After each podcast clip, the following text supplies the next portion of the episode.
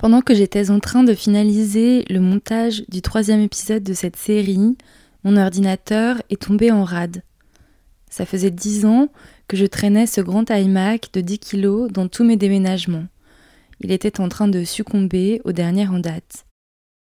Paniquée à l'idée de perdre tout mon travail de ces dernières semaines, j'en ai parlé sur Instagram et DS s'est manifestée dans mes DM. Elle s'appelle Margot, on avait déjà collé une fois ensemble. Elle est venue nous chercher en voiture, moi et mon ordinateur, pour que son mari voie s'il pouvait faire quelque chose parce qu'il travaille dans l'informatique. Dans la voiture, on a discuté et je lui ai rapidement demandé si elle accepterait d'ajouter sa parole à cette série. Elle a courageusement dit oui et je la remercie. Ce jour-là, moi qui croyais que je venais de perdre mes précieux montages, j'ai finalement gagné un nouvel ordinateur portable et la promesse d'un témoignage précieux, celui que vous avez la chance de pouvoir écouter aujourd'hui.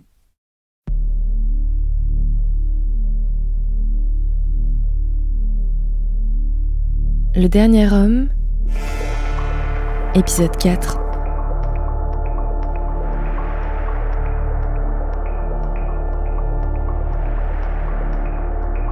Ma mère est tombée enceinte, encore une expression qu'on n'aime pas. Elle est tombée enceinte à 17 ans, elle était en terminale. Je suis arrivée dans un conflit finalement. Les, parents de mon père euh, voulaient pas du tout euh, que ma mère garde l'enfant. Euh, ils étaient prêts à payer pour qu'elle aille avorter à l'étranger. C'était en 73, il n'y avait pas encore la pilule. Ils faisaient pas partie de la même classe sociale du tout. Ma mère et ma grand-mère ont décidé de me garder. Et mon père a attendu d'avoir 21 ans pour pouvoir se marier avec ma mère. Dans la foulée, ils ont décidé quand même de faire un deuxième enfant parce que voilà, parce qu'ils s'aimaient quand même, je pense au début. Malgré tout, mon père est, quelqu'un qui a été élevé dans un climat de violence, qu'il a retranscrit euh, dans sa propre famille. Il, était, violent avec ma mère, euh, beaucoup plus en mots, mais il était aussi violent physiquement. Et je crois que ma mère était très malheureuse et euh, qu'elle a voulu partir elle m'a dit texto, euh, de toute façon, soit je me pendais, soit je partais.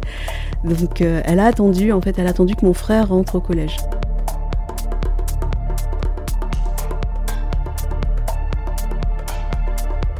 Elle est partie sans rien, du tout, donc elle ne pouvait pas nous emmener.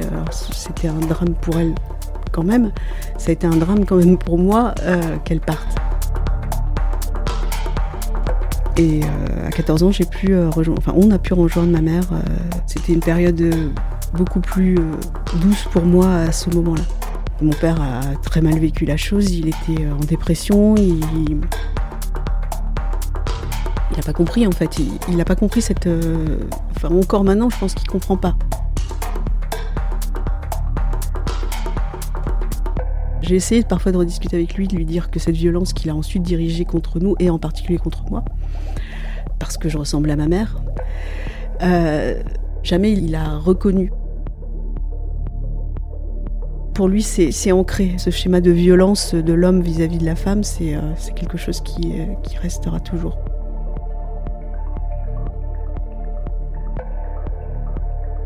Pour lui, en fait, c'est quelque chose qu'il faisait pour moi, par amour, pour m'apprendre, pour que je comprenne les choses.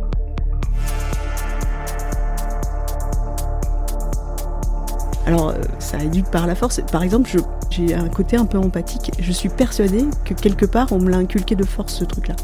M'a toujours dit, euh, pense aux conséquences de tes actes. Toujours, en fait, depuis petite. L'empathie euh, qu'on dit être féminine, etc., c'est quelque chose que lui, je pense, m'a inculqué de force. De penser à l'autre, penser à ce que l'autre pense, penser à ce que, aux conséquences des choses qu'on fait.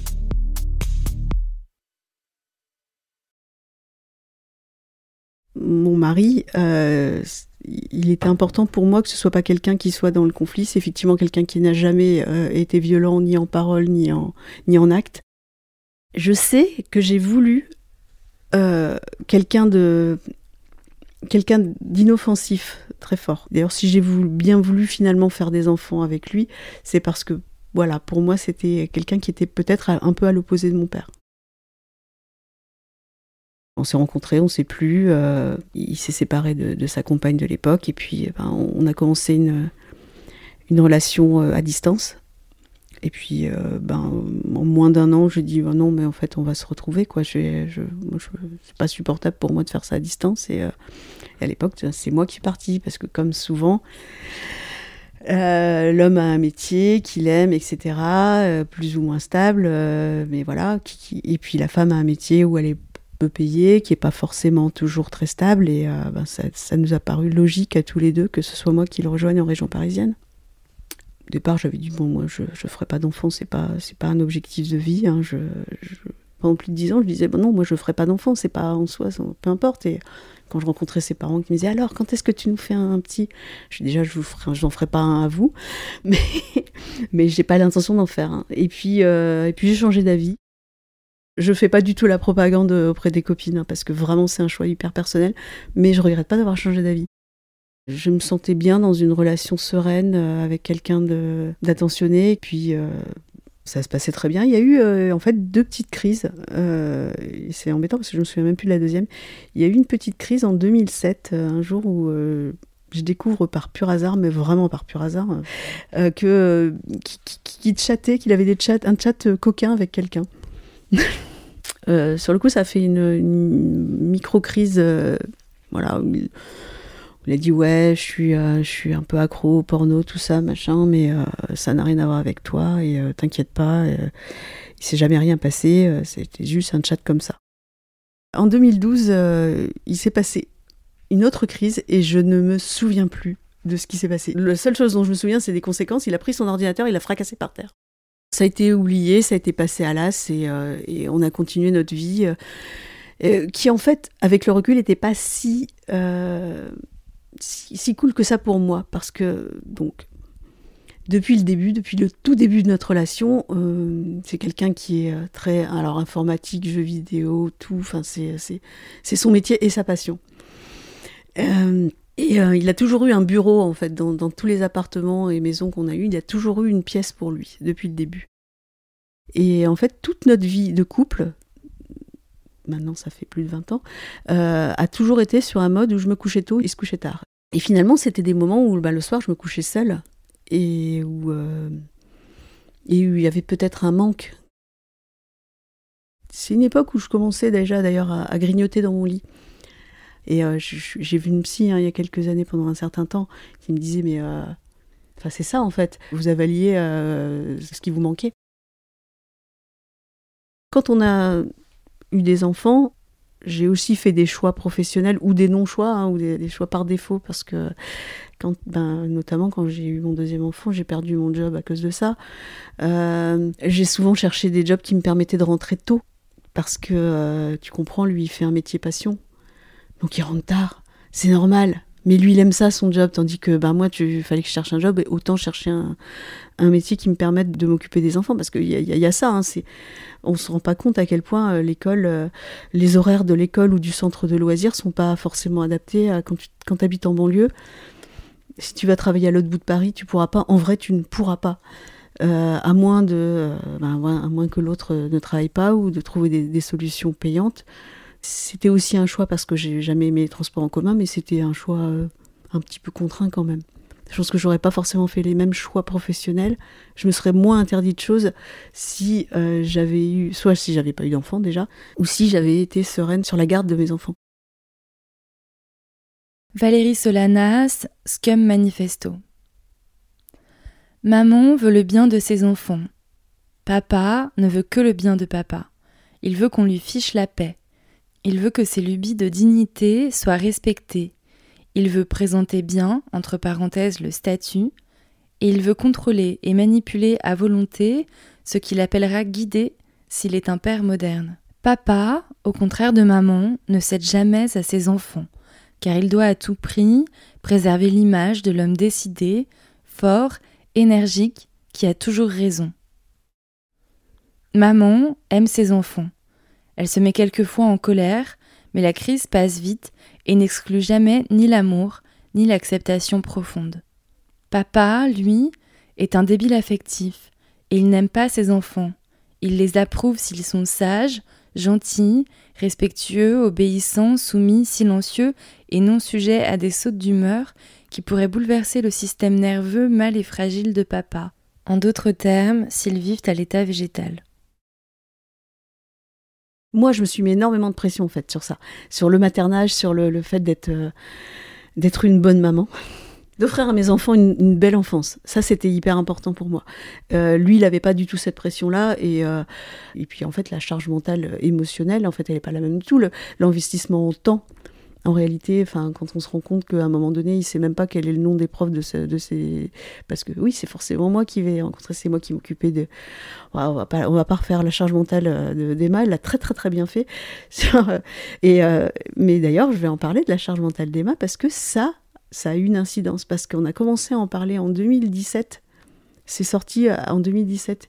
Et euh, clairement, à ces moments-là où je me suis rendu compte que, mais non, mais c'était pas du tout équitable en fait ce qui se passait chez moi, euh, ben, je pense que là, ça s'est tendu chez nous parce que j'ai commencé moi à être plus dans la revendication.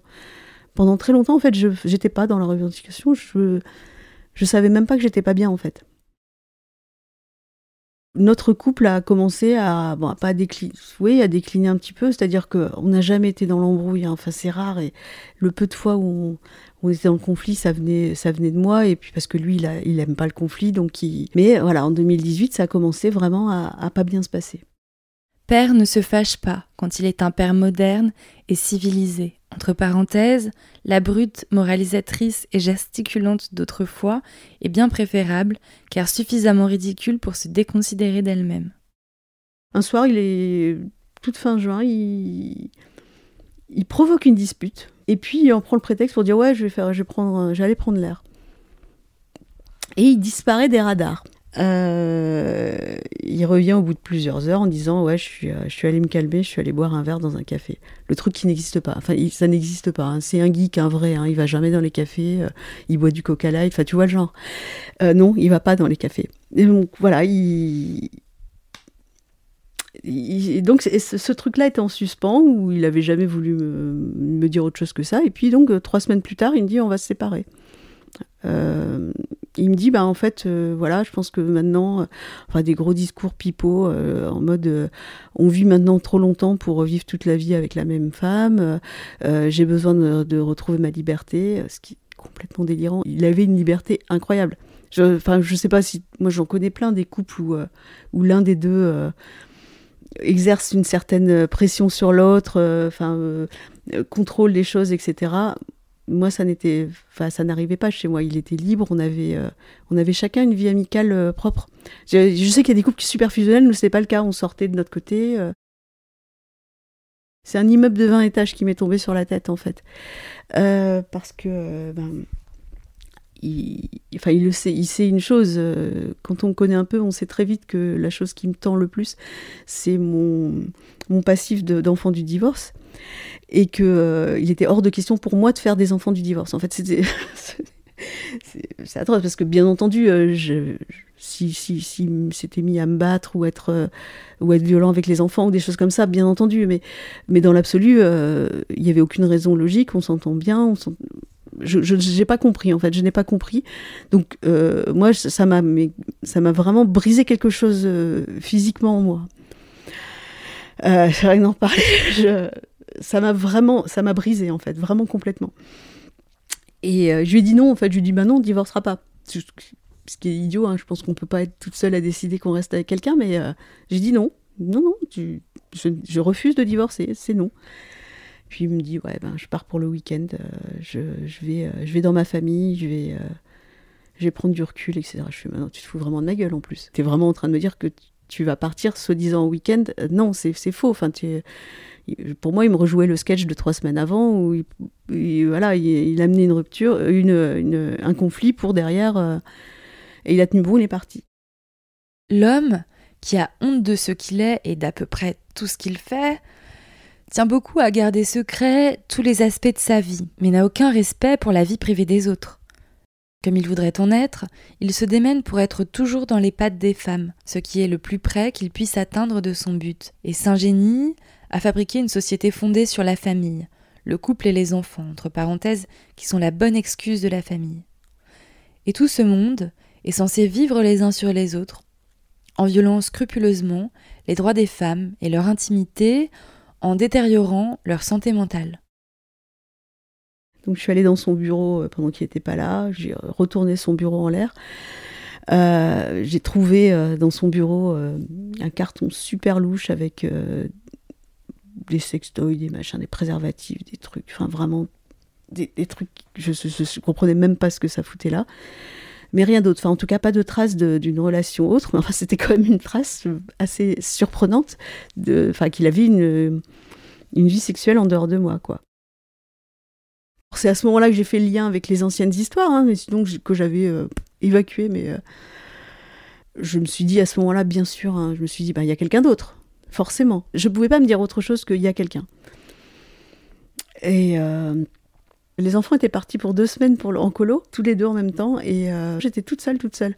Alors c'est vrai que j'ai pas eu du tout le réflexe d'appeler une amie ou quelqu'un pour en parler c'est vraiment chiant parce que je me, rends compte de plus en plus et j'espère que eux le feront pas parce que je suis pas capable de faire ça en fait, de compter sur l'amitié pour me, sauver dans ce genre de cas ou, de compter sur quelqu'un tout court. J'y réfléchis justement. Il se trouve que hier j'ai discuté avec mes enfants en rappelant que s'ils avaient un problème, s'ils étaient harcelés, s'ils avaient euh, quoi que ce soit, vraiment parlez-en parce que je l'ai pas fait moi.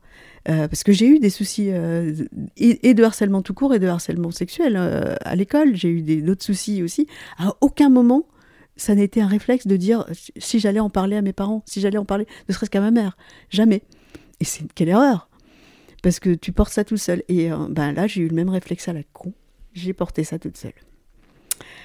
Voilà. Euh, il m'a envoyé un SMS le dimanche matin en me disant ah, j'ai réfléchi, euh, euh, c'est pas possible, on va, on va sauver notre couple, je rentre plus tôt, t'inquiète pas, etc.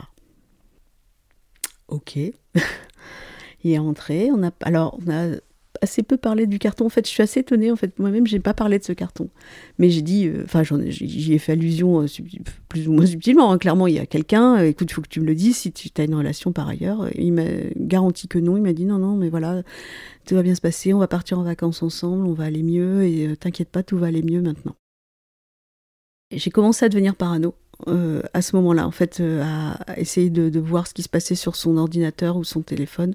En vain, hein, c'est son métier. Hein, la, sécurité informatique, euh, voilà, pas trop de, soucis avec ça.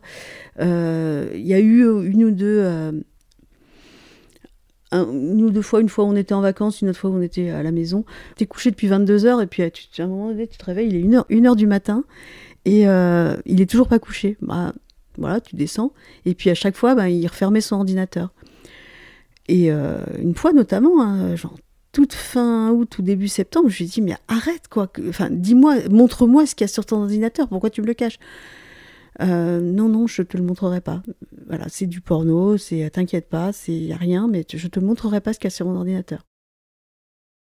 J'ai jamais aimé le porno, donc euh, pour faire un petit flashback sur ma vie, j'ai subi des, violences sexuelles euh, dans le passé. Euh, et, j'ai notamment un épisode vraiment, vraiment glauque euh, où j'avais 15 ans et, mes, camarades en avaient 16 et 17 dans ces eaux-là. Et un été où ils se sont amusés en fait à, reproduire avec moi une tournante. Il était, je crois, quatre garçons et j'étais la seule fille. Et ils se sont amusés à me, bloquer physiquement, à m'immobiliser. Et, l'un d'entre eux m'a fait faire, lui faire une fellation.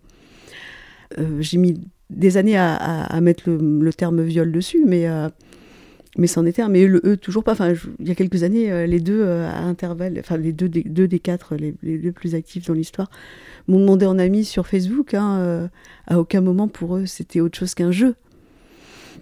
Mais euh, pour moi, ça a été euh, déjà le, premier épisode d'une longue série de, choses qui me font dire que non, le porno, c'est pas anodin du tout. Le porno, c'est une saloperie qui déforme complètement le sexe, en fait, qui déforme la perception de ce que, devrait être le sexe. Il me le disait pas au quotidien qu'il regardait du porno. Il me l'a dit seulement en période de, crise, mais, euh, il oui, il disait quand même qu'il était addict. Donc quelque part, il avait intégré que c'était pas super sain. Mais, euh, mais pour lui, c'était le moins. En fait, finalement, c'est la seule chose qu'il admettait, alors qu'il y avait bien d'autres choses, mais c'était la seule chose qu'il admettait. Parce que euh, je pense que le porno, quelque part, il est euh, plus ou moins assumé dans notre société. Fouiller dans son, dans son ordinateur ou dans son téléphone, bien entendu, j'ai commencé à le tenter et c'était complètement inutile parce qu'il savait faire en sorte que ce soit ah, il, avait, euh, il avait des applis euh, de sécurisation à l'intérieur de l'ordinateur. Il avait aussi euh, plein d'ordinateurs pour ses clients, pour ses voilà donc et plein de sessions possibles. Donc c'était 20 en fait. Donc à un moment donné, je devenais tellement folle, je me suis dit tiens, mais je vais, je vais embaucher un détective privé. Je m'en fous, je veux savoir parce que je pensais encore une fois qu'il y avait quelqu'un qu'il était en train d'avoir une relation par ailleurs et que je voulais savoir qui quoi. Enfin, je voulais savoir quoi, contre quoi tu te bats en fait. C'est ça. Ce qui était atroce, c'est de ne pas savoir contre quoi je me battais. À chaque fois, je faisais des crises, en fait. À chaque fois, je tapais euh, une crise de nerfs, je pleurais, je criais, je voulais savoir, etc. Et en face de moi, t'as un mec euh, impénétrable, pas du tout, mais qu'est-ce que tu vas imaginer, voilà. C'est quelqu'un de très très calme. C'est euh, c'est une des raisons pour le qui, m'a plu chez, chez lui, hein, mais en réalité, ça peut être très énervant quand toi, t'es en train, t'as l'impression que tu es en train de devenir hystérique, avec tout, tout, ce que ça, entend derrière, et qu'en face, tu as quelqu'un qui conserve son sang-froid. Et euh, non, il me disait qu'il n'y avait rien. Et euh, il y a vraiment eu ce soir où je me suis dit, mais attends, en fait, là, en gros, chaque fois je tape des crises de nerfs, lui, euh, il dit rien, il se fout de ma gueule, donc bah, je vais arrêter de taper des crises. Il va falloir que je prenne sur moi, mais en gros, lui, il est dans, dans une hypocrisie totale, parce que je sais qu'il y a quelque chose, il y a forcément quelque chose, donc bah, je vais être hypocrite aussi, je vais arrêter de taper des crises et je vais chercher autrement. Et là, je me suis euh, vraiment, je suis devenue un peu. Euh, en fait, dans ma tête, en fait, je vraiment, je me suis dissociée. En apparence, ça se passait bien. Euh, au boulot, ben, je me suis, j'avais enfin un boulot un peu sympa, etc. Donc, je, sauvais les, apparences vis-à-vis de lui, de mes enfants, du boulot. J'étais sereine en apparence. En vrai, pas du tout. En vrai, j'étais complètement cinglée. Enfin, je me sentais, pardon, je, me sentais devenir folle, en fait mais dissocié vraiment. voilà, il y avait deux personnes dans ma tête. Donc j'ai acheté des, petits dictaphones euh, sur Amazon qui sont en fait des micro-espions. C'est des choses en forme de, clé USB. Ça se vend une vingtaine d'euros sur, euh, sur Amazon. Ça se déclenche à la voix. Enfin, j'en ai acheté un d'abord, puis, euh, et puis je le planquais dans son bureau. Et ma vie, ça devenait je passais un micro le matin, je me barrais, j'allais bosser, euh, j'écoutais euh, le micro de la veille au boulot en travaillant avec mon casque. Et ça a duré six semaines pendant lesquelles j'ai quasiment cessé de manger. J'y arrivais plus en fait. Je, je, mangeais que le soir devant les enfants pour que voilà parce que le repas de famille et, et même celui-là parfois je le gardais pas. Donc j'ai perdu 10 kilos en six semaines.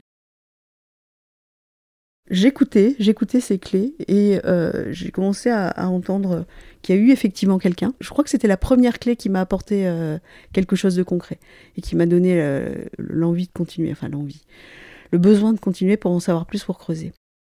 Euh, je l'ai écouté euh, le, jour de notre 14e anniversaire de mariage.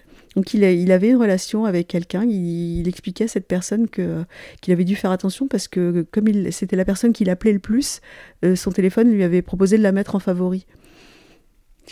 Quelqu'un voilà, avec qui il discutait, avec qui il avait des échanges un peu chauds, mais pas que, avec qui il parlait de, choses et d'autres, et, et un peu de cul.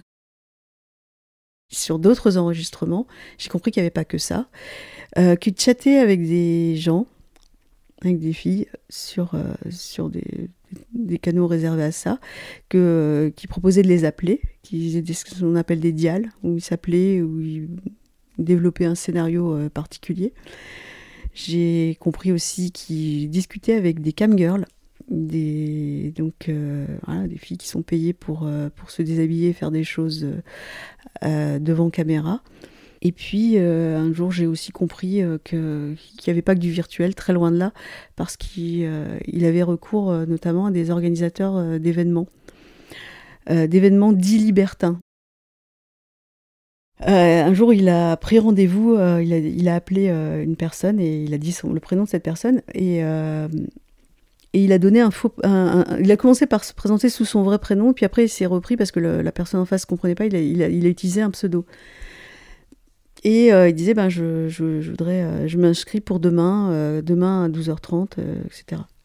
par recoupement, par le prénom de la personne, par d'autres choses qu'il a dites ensuite, etc., j'ai réussi à trouver que c'était effectivement un organisateur d'événements qu'on appelle de pluralité masculine. C'est de la mise en scène de, de gangbang, de, de bukkake, de choses comme ça, de trucs bien, bien, bien sympathiques. Euh, le mec avait euh, presque pignon sur rue. Hein. Il avait un site au nom très explicite et euh, un lieu euh, en, banlieue est très équipé avec différents espaces dans un grand loft et euh, sur son blog, il donnait des rendez-vous. Il disait ben, tel jour, c'est euh, telle fille qui veut recevoir euh, six personnes. il faut plutôt qu'elle soit, que les personnes soient pas trop poilues, qu'elles soient pas trop grosses, qu'elles soient ceci, qu'elles soient cela. L'autre fois, c'est oh, on peut en prendre dix, etc. Le mari sera là dans la cage. Enfin, des trucs, mais d'une glauquitude. J'ai creusé, hein, j'ai lu le blog du mec où il parle du fait que ben, ces femmes-là viennent volontiers, qu'elles viennent de leur propre euh, de, leur propre initiative, euh, qu'elles payent aussi d'ailleurs, parce que c'est un truc payant, hein, évidemment, monsieur n'est pas, ne fait pas ça pour la gloire. Euh, il a quand même dit dans un de ses articles de blog que finalement les filles revenaient pas, enfin qu'elles revenaient, enfin qu'elles faisaient peut-être plusieurs fois, mais que c'était pas quelque chose qu'elles faisaient sur le long terme. Et je veux bien le croire en vrai. Que des femmes aient, tellement intégré tous ces codes de la culture du viol au point de d'être elles-mêmes à l'initiative du truc, peut-être que tout, ça soit très sain, ben on va, enfin voilà, on va pas refaire le débat de, du, discours sur la porno-prostitution, etc. Parce que je suis entièrement raccord avec les Radfem sur ça hein, euh, et que de tout ce que ça met, euh, tout ce que ça conforte dans la culture du viol euh, dans laquelle on est. voilà. Alors oui, c'est elles sont victimes autant que peut-être même autant que les mecs qui perpétuent aussi. Hein. Allons, jusqu'au bout. Hein. Peut-être qu'ils sont victimes aussi. Pourquoi pas Oui, moi aussi. Moi aussi. moi aussi, ça me fait lever les yeux au ciel parce qu'ils sont pas beaucoup victimes quand même. Je découvre tout ça, euh, je lis le blog euh, du mec, euh, bon, et puis tout ça, pour le moment, ça reste dans ma tête. je vais même jusqu'à j'ai créé un compte sur ce site en me disant, euh, en fait, voilà, je, ce côté un peu romanesque, je me suis dit, voilà, en fait, je vais créer un, compte, je vais le retrouver dessus et je vais lui filer rendez-vous. Et euh, tadam Il va se rendre compte que c'est moi, en fait, et ça va être comme ça que je vais le, le confondre. Voilà. J'ai vraiment fait ça, j'ai créé un compte. Et euh, euh, alors, le coup de mal-bol, enfin, pas le coup de mal-bol, mais donc c'était. on arrivait à la fin des six semaines et il, a peut-être il a dû commencer à se rendre compte que j'avais un comportement bizarre, que mon ordi était euh, peut-être un peu moins accessible que d'habitude. Il faut savoir qu'il a complètement accès à mon ordi depuis toujours, hein. c'est lui qui le gère. Et euh, un matin je suis partie euh, me balader parce que je me suis mis à marcher énormément, mais je faisais que ça, quoi. Parce qu'en fait, je voulais pas être à la maison. Moi qui marchais jamais, j'avais jamais fait de sport de ma vie, je me suis mis à marcher beaucoup. Et un matin, donc, il, a fouillé dans mon ordinateur et il a trouvé euh, l'adresse mail avec laquelle je m'étais inscrite sur le, site. Et, plus amusant, il a trouvé un des enregistrements. Et euh, il tombe sur ça, un samedi, euh, et il me dit rien, cet abruti. Et moi, j'avais le lundi suivant, j'écoute ma clé du samedi. Je découvre qu'il sait. Il sait que je sais. Il m'avait rien dit tout le week-end. Donc je, lui envoie un message, je dis bah, peut-être pas alors qu'on parle ce soir. Ah bon, pourquoi? Je sais pas, ok. Il a eu aucun courage. De, A à Z, à aucun moment il a eu du courage. C'est-à-dire que c'est moi qui ai dû aller lui, dire bon ben voilà, arrête, tu, sais que je sais, maintenant il va falloir qu'on parle quoi. Ça a été le début de, longues discussions sur le sujet. Euh, pendant un long moment de sa vie, il est allé à un groupe de paroles de dépendance euh, affective et sexuelle anonyme. En fait, ce qui s'est passé, c'est que euh, suite à cette crise, il y a eu deux choses euh, complémentaires. La première, euh, en septembre, donc avant qu'il sache que je l'espionnais, il a commencé à aller voir une psy, lui, en commençant à assumer le fait que le porno avait potentiellement posé problème. manifestement, la psy qu'il a trouvée a plutôt fortement tendance à l'encourager dans ces valeurs-là, en fait. J'ai donné un, épisode qui m'a vraiment, vraiment heurté très fort. C'est que je lui, avais toujours dit l'anecdote que je, l'anecdote que je t'ai racontée euh, pour mes 15 ans. mais j'avais jamais raconté un autre épisode de, de ma vie, c'était également un viol aussi. J'avais 20 ans et j'étais partie dans le sud de la France où j'ai vécu quelques mois quand ma mère nous a emmenés. Et je suis retombée sur mon petit copain de l'époque. Et il m'invite à une soirée. une soirée dans la, caserne de pompiers où il est officier, puisqu'il était devenu pompier, ce garçon. Et euh, la soirée, il y, avait, euh, bah, il y avait lui, trois autres potes, et puis euh, beaucoup d'alcool. Et on a joué aux cartes, et, j'ai bu, j'ai bu, j'ai bu, et, et à la fin, ben, je me suis retrouvée à coucher avec les l'un après l'autre, les trois mecs. Et curieusement, à la fin de la, la, fin de la soirée, il, a voulu terminer par lui. Et là, je ne sais pas, est-ce que, est que j'ai des Est-ce que j'en sais rien? Je lui ai dit non. Et cet épisode, je l'avais gardé pour moi toute seule, vraiment, pendant mais, des années. Je l'avais même pas dit à lui, à mon mari, parce que euh, j'avais honte, en fait. Comment, à 20 ans, tu peux te dire, euh, je vais dans une caserne de pompiers avec quatre mecs qui me font boire en jouant aux cartes et euh, que je savais pas comment ça allait finir En vrai, non, je savais pas du tout comment ça allait finir, d'une part. Et le fait que j'ai réussi à refuser au quatrième, à quel moment, pourquoi j'ai pas refusé les trois premiers Enfin, tu vois, tout ça faisait que je l'ai gardé pendant des années. Et je lui ai raconté ça à l'occasion de cette crise en lui disant, mais euh, voilà, tu te rends compte que tu, euh, tu vas vers du... Euh, vers des, des, des, viols en réunion, des choses comme ça, ou enfin des simulacres de viols en réunion, parce que le, le, c'est ce que ces pratiques Alors que moi, je l'ai vécu ça non seulement quand je t'ai raconté quand, j'avais 15 ans, mais aussi, ben voilà, je te l'avais jamais dit, je t'ai raconté ça aussi. Ben ça, il l'a raconté à sa psy. Et dit, finalement, euh, c'est pas si grave, hein, parce qu'en fait, elle-même, elle a, enfin, elle a déjà vécu, et en fait, elle a réussi, euh, donc, euh, elle a, quelque part, elle a assumé. Enfin, et, en fait, parce qu'il m'a raconté après, hein, sa psy lui disait, bah, oui, effectivement, mais vous savez, elle l'a complètement dé, déculpabilisé sur la question, quoi. Elle, est complètement allée dans son sens.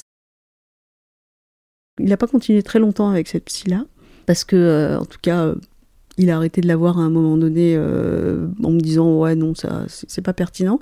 On a tenté euh, une thérapeute de couple et en gros on a juste tenté le psy le plus proche de chez nous et ça s'est très très mal passé. Dès, la fin de la première séance, j'ai dit non mais c'est pas possible et je suis retournée à la deuxième séance, je, me suis barrée euh, en disant mais non moi je, je, reste pas quoi c'est pas le mec était en train de me dire oui alors donc on va essayer de voir comment les torts sont partagés. Pardon? Les torts partagés. On prétend souvent que les hommes utilisent les femmes. Les utilisent à quoi? En tout cas, sûrement pas au plaisir. Rongé qu'il est de culpabilité, de honte, de peur et d'angoisse, et malgré la vague sensation décrochée au bout de ses efforts, son idée fixe est toujours baiser, baiser. Il n'hésitera ni à nager dans un océan de merde, ni à s'enfoncer dans des kilomètres de vomi s'il a le moindre espoir de trouver sur l'autre rive une chatte bien chaude. Il baisera n'importe quelle vieille sorcière édentée, n'importe quelle femme même s'il la méprise, et ira jusqu'à payer pour ça. Et pourquoi toute cette agitation? Si c'était pour soulager une tension physique, il lui suffirait de se masturber. Et puis s'il va jusqu'à violer des cadavres et des bébés, ce n'est sûrement pas pour combler son ego. Alors, pourquoi? Apparemment, avec une des psys, un ou une des psys qu'il a rencontré, il s'est rendu compte qu'il était détaché euh, des sentiments. Et c'est vrai hein, que euh, il y a eu différents événements dans notre vie, la naissance de nos enfants par exemple, où j'ai trouvé qu'il s'impliquait pas beaucoup c'est souvent le cas en vrai. Hein. Souvent, l'homme s'investit peut-être un peu plus à, moment de la naissance, mais il y, a des hommes qui pleurent, il y a des hommes qui sont vraiment... Euh, et lui, pas du tout. Euh, il y a eu aussi le moment où j'ai euh, avorté. Je me suis sentie très seule dans l'avortement, en fait. Je me suis sentie... Enfin, lui, pour lui, c'était, oh, bah, c'est pas grave, t'as qu'à avorter. Ouais, c'est quand même pas si anodin que ça. Pour moi, je l'ai quand même vécu pas bien. Cet enfant, dans ma tête, je lui ai quand même donné un prénom, tu vois. C'est euh, pas vraiment, j'ai pas pas du tout aimé ça et vraiment, je, je me suis pas sentie soutenue du tout sur ce coup-là. Mais euh, et donc ouais, il m'a dit qu'il en avait discuté avec sa avec sa psy, que ça lui posait vraiment des problèmes aussi euh, de, de de pas avoir d'empathie. alors c'est bien de s'en rendre compte, mais qu'est-ce qu'on fait en fait avec ça? Et donc pour moi, avoir cet homme qui aime humilier une femme et lui la soumettre à d'autres hommes ou lui balancer des horreurs en pleine tête. c'est douloureux pour moi que ce soit l'homme avec qui j'ai décidé de faire des enfants et qui les éduque. Qui les éduque finalement assez peu, mais qui est susceptible de, leur transmettre ses valeurs. Et ça me pose un vrai problème. Là-dessus, euh, je pense que je serai toujours, toujours euh, hyper vigilante, voire un peu parano encore. Ça, je, suis devenue parano, hein. c'est terrible. Hein. Avec les autres aussi. Hein. J'ai pas voulu le quitter parce qu'en fait, ça m'a vraiment gonflé cette histoire de me dire euh, tu construis quelque chose avec un homme, des enfants, une vie de famille, etc.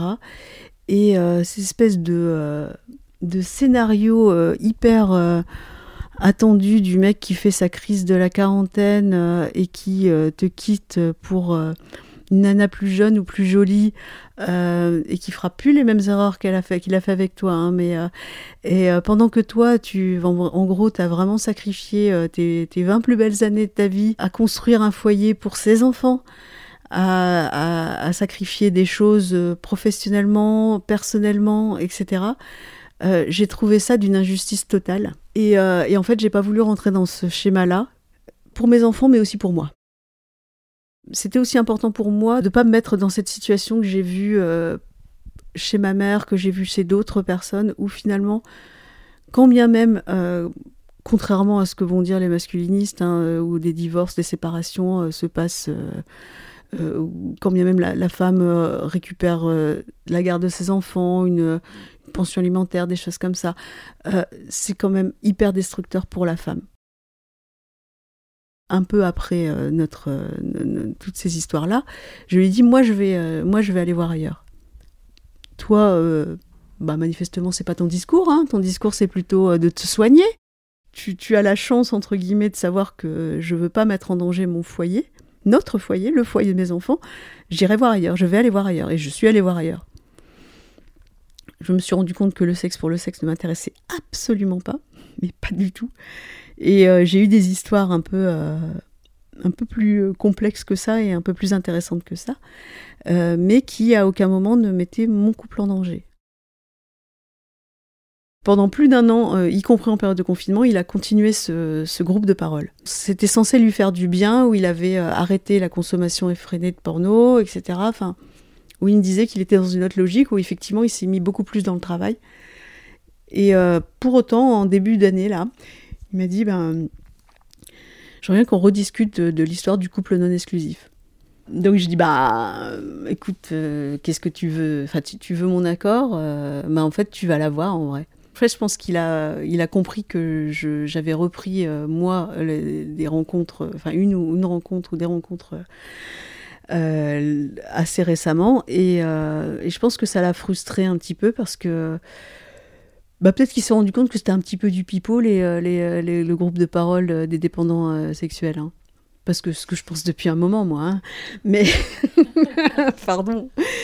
et que finalement, il, a eu l'impression que j'avais une liberté, qu'il voulait la même. Alors, j'aurais pu lui dire bah, écoute, je pense que tu as bénéficié de ta liberté pendant des années, donc ça peut être à mon tour. Mais en gros, j'ai même en fait, j'ai pas de. Ça a été difficile d'admettre que, c'était pas ma propriété. Et c'est pas ma propriété.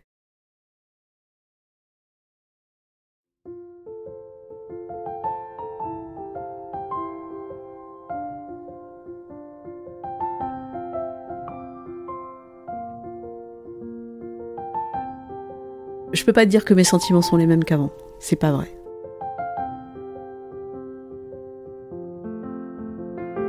Ce qui me désole un peu, ce qui me fait euh, espérer que, enfin, que, ça, que ça passe un petit peu cette histoire-là, parce que pour le moment c'est pas passé, c'est que je pense que notre couple à l'heure actuelle, pour qu'il tienne, il faut qu'il tienne sur l'estime et sur la confiance.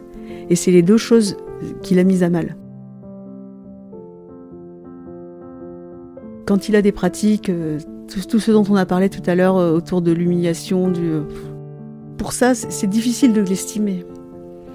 Et par rapport à la confiance, ben euh, là on part en, fait on, va on va à l'inverse des choses, c'est-à-dire que il n'a plus ma confiance parce qu'il l'a trahi. Donc maintenant, pour euh, qu'il ne me trahisse plus, je préfère qu'il ait cet accord entre guillemets et que ben du coup la confiance elle reste. C'est pas si facile que ça hein, au quotidien, on est d'accord, hein, parce que je continue à, je continue parfois à me demander ce qu'il en fait de cette liberté. Il va falloir travailler très fort sur l'estime, quoi. Pour qu'on reste ensemble, il va falloir ça. Moi, aujourd'hui, aujourd'hui, je pense que j'ai un intérêt à rester. Et euh, c'est horrible de se dire ça parce qu'on a aussi ce côté très romancé de se dire euh, on reste par amour. Euh,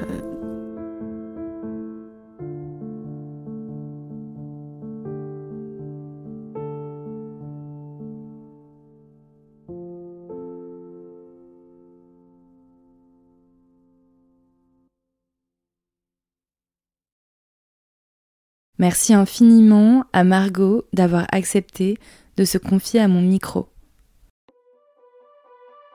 Merci aussi du fond du cœur à toutes les personnes qui soutiennent la création de cette série sur Patreon.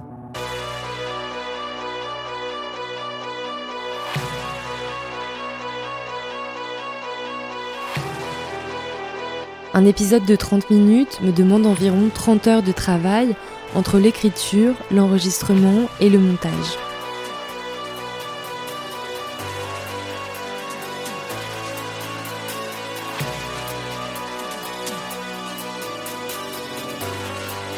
Si vous souhaitez également soutenir cette création et les autres à venir, je vous mets un lien dans la barre de description.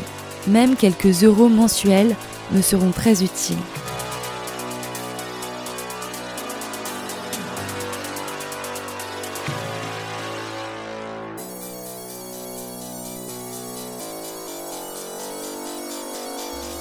La semaine prochaine, pour le dernier épisode, c'est Clara Noiset qui vous racontera comment son rapport aux hommes a changé ces derniers mois.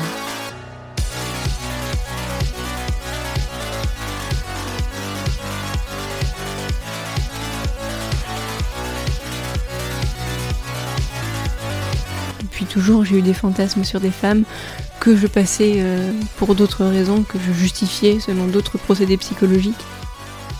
je pense que je savais que j'étais lesbienne, mais que je me rendais même pas compte. j'avais tellement fait le déni